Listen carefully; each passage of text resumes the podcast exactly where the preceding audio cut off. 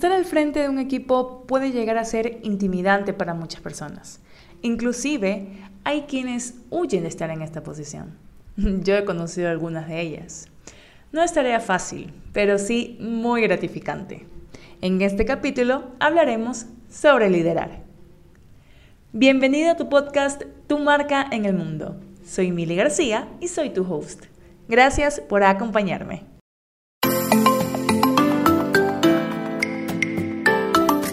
Guiar a un equipo puede resultar un verdadero desafío.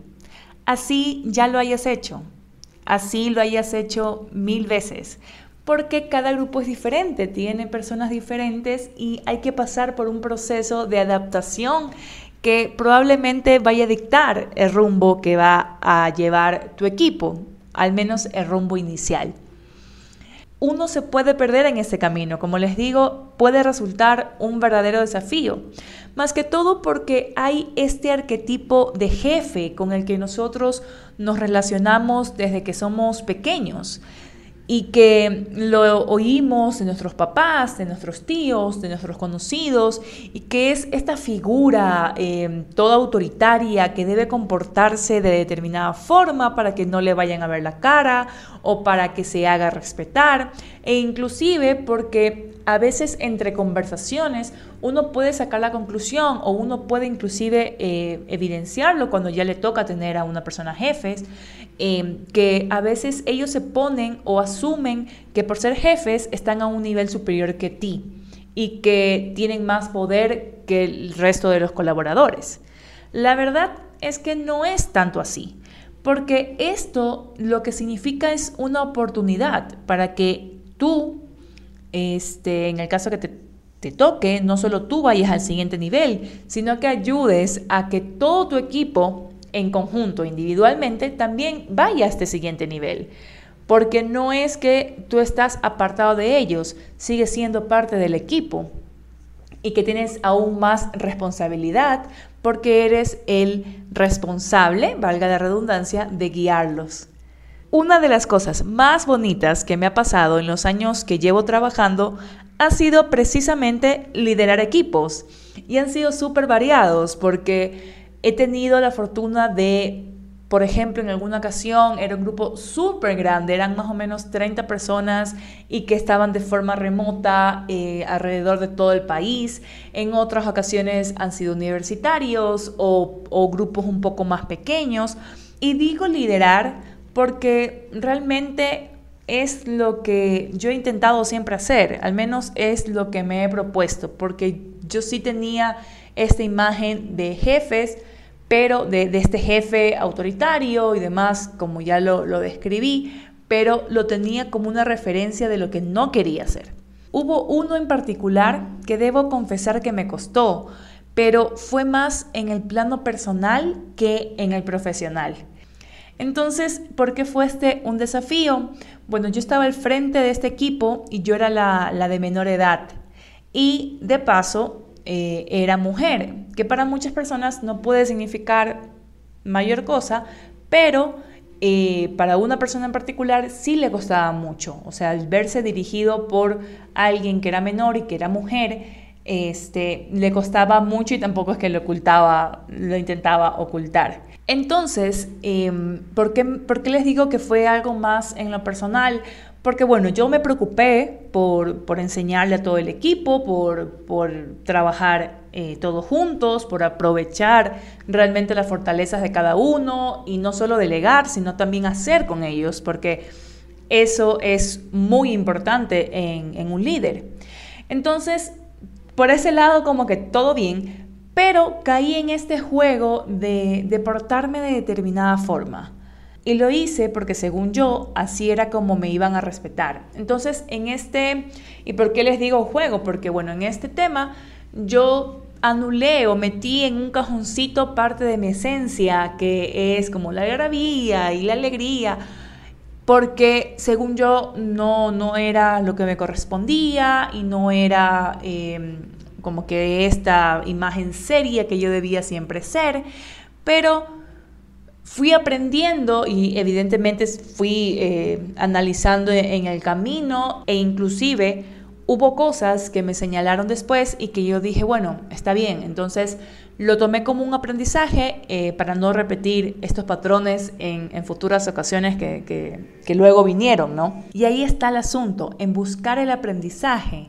Y, este aquí fue algo enorme y valió 100% la pena. Por otro lado, también está nuestro lado de colaboradores. Y a veces nosotros creemos que nuestros jefes o líderes, los que están a la cabeza del equipo, eh, nosotros no les debemos nada y que, bueno, es su problema y yo tengo que cumplir por lo que me pagan o mi trabajo y ya. Pero eh, lo cierto es que todos cumplen un rol en el equipo. Por ejemplo, yéndonos desde el otro lado de cómo yo, yo he visto a jefes, a mí me ha tocado eh, equipos en el que la persona que estaba al frente era casi, casi la personificación del arquetipo de jefe. Ese que cree que solo su palabra vale, que cree que tiene derecho a respetar los horarios, que tú no tienes vida personal y que solo importa lo que él dice. No, no hay otro criterio. Pero por otro lado, también he tenido la oportunidad de trabajar con personas que resaltaban mis fortalezas, que buscaban potenciar a todo el conjunto, a todo el equipo y que cuando debía corregir algo me lo decía en privado. Y esto último es algo que si tú lideras un equipo es importante que lo tengas en cuenta.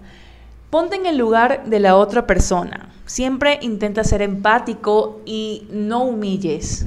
Porque muchas veces cuando uno está al frente de un equipo, piensa que gana más autoridad si le grita al frente de todos, pero la verdad es que minas la confianza de esa persona en sí mismo y también minas la confianza del equipo en él, o sea, del resto de personas en él.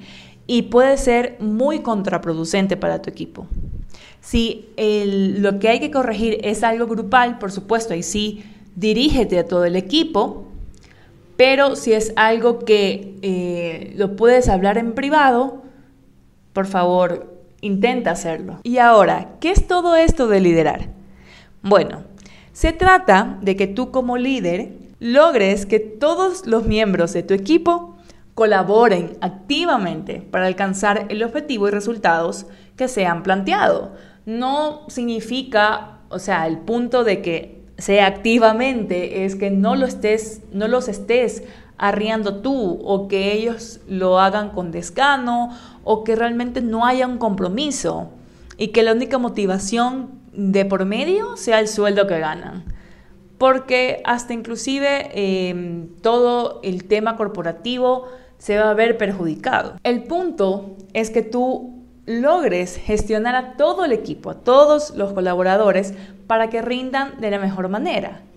Y no solo delegando. Aquí es importante también que motives, que apoyes, que guíes a tus colaboradores y que te asegures de que ellos saben y comprenden el proceso y, qué es lo que tienen que hacer y qué es lo que se espera conseguir también. Esta es tu responsabilidad, no vayas a olvidarte de ese tema. Por la importancia que tiene este rol, ya sea que estés a cargo de un departamento o que seas tú el jefe de una empresa, un CEO, un director o el dueño de tu emprendimiento y ya tienes un equipo de trabajo a cargo, te quiero compartir tres claves para ser un verdadero líder. Primero, como profesional, y esto es algo que trato en mis asesorías uno a uno, si te toca ser líder, debes comprender y debes tener en cuenta que eso no te hace mejor a nadie. Es una oportunidad que de saberla aprovechar te va a sumar muchísimo. Algo clave aquí es ser coherente. Lidera con ejemplo. Sé lo que quieres ver en tus colaboradores. No, no exijas puntualidad si no llegas a tiempo a tus compromisos con ellos, por ejemplo. O no pretendas que sean comunicativos si tú no lo eres. Si tus colaboradores no sienten que pueden hablar contigo, simplemente no lo harán, porque van a creer que eso los puede perjudicar, que más bien eh, este, este concepto que se usa de, ay no, me va a coger pica, em, que bueno, si en Ecuador se usa mucho, que es cuando ya te ponen el ojo y se predisponen contigo, ¿no? Y eso sería una muestra de que no estás manejando correctamente la comunicación interna, o sea, debe haber un flujo de comunicación eh, horizontal y verticalmente, porque eso ayuda a la interacción de tu equipo, ya que tú logres detectar lo que está pasando realmente internamente. Segundo, escucha activamente. Esta es una de las herramientas a las que más le puedes sacar provecho y es a veces subestimada por las personas. Cuando uses esta herramienta, que como te digo es súper valiosa y, la podemos aprovechar muchísimo, no lo hagas con el objetivo de siempre tener algo que responder. En ocasiones nos da este síndrome del contestón, yo le llamo, que es como que siempre tengo que decir algo y no me puedo quedar y, y no, o sea, porque él va, si no digo algo, él puede pensar que tengo razón. No, no, porque si no digo nada, él puede pensar que él es el que tiene la razón, entonces me resta poder. Más bien, aprovecha para nutrirte del criterio y conocimiento de los demás. También escuchar activamente a tu equipo te puede ayudar a detectar cosas que están pasando internamente en las que debas trabajar. Algún proceso que no haya sido bien comprendido, algún chisme de corredor que está perjudicando eh, el rendimiento de tus colaboradores y que al mismo tiempo mina la reputación interna y que eso es súper grave porque cuando la reputación se está dañando desde adentro, eso va a llegar hasta la parte externa y te puede perjudicar mucho a nivel empresarial. Algo que a veces los líderes no toman tampoco en consideración es que son realmente los colaboradores quienes conocen si funciona o no lo que están haciendo. O pueden ver en algún punto, en algún touch point con, del servicio, o sea, con los clientes que algo se puede mejorar o que tal vez eh, está causando una fricción en, tu embudo o en la relación con, con el cliente que hace que éste no termine de comprar o de adquirir tu producto o de tu servicio. Y tal vez ellos tengan la solución y te puedan dar una idea grandiosa, súper innovadora y que sea un beneficio para el equipo y que sea un beneficio para tu negocio, para los resultados que quiere lograr tu empresa o tu institución, si estás a cargo de una institución. También este, esto se aplica para los diversos tipos de equipos que uno puede llegar a liderar. Tercer punto, y es algo que no debes dejar a un lado, el autoconocimiento.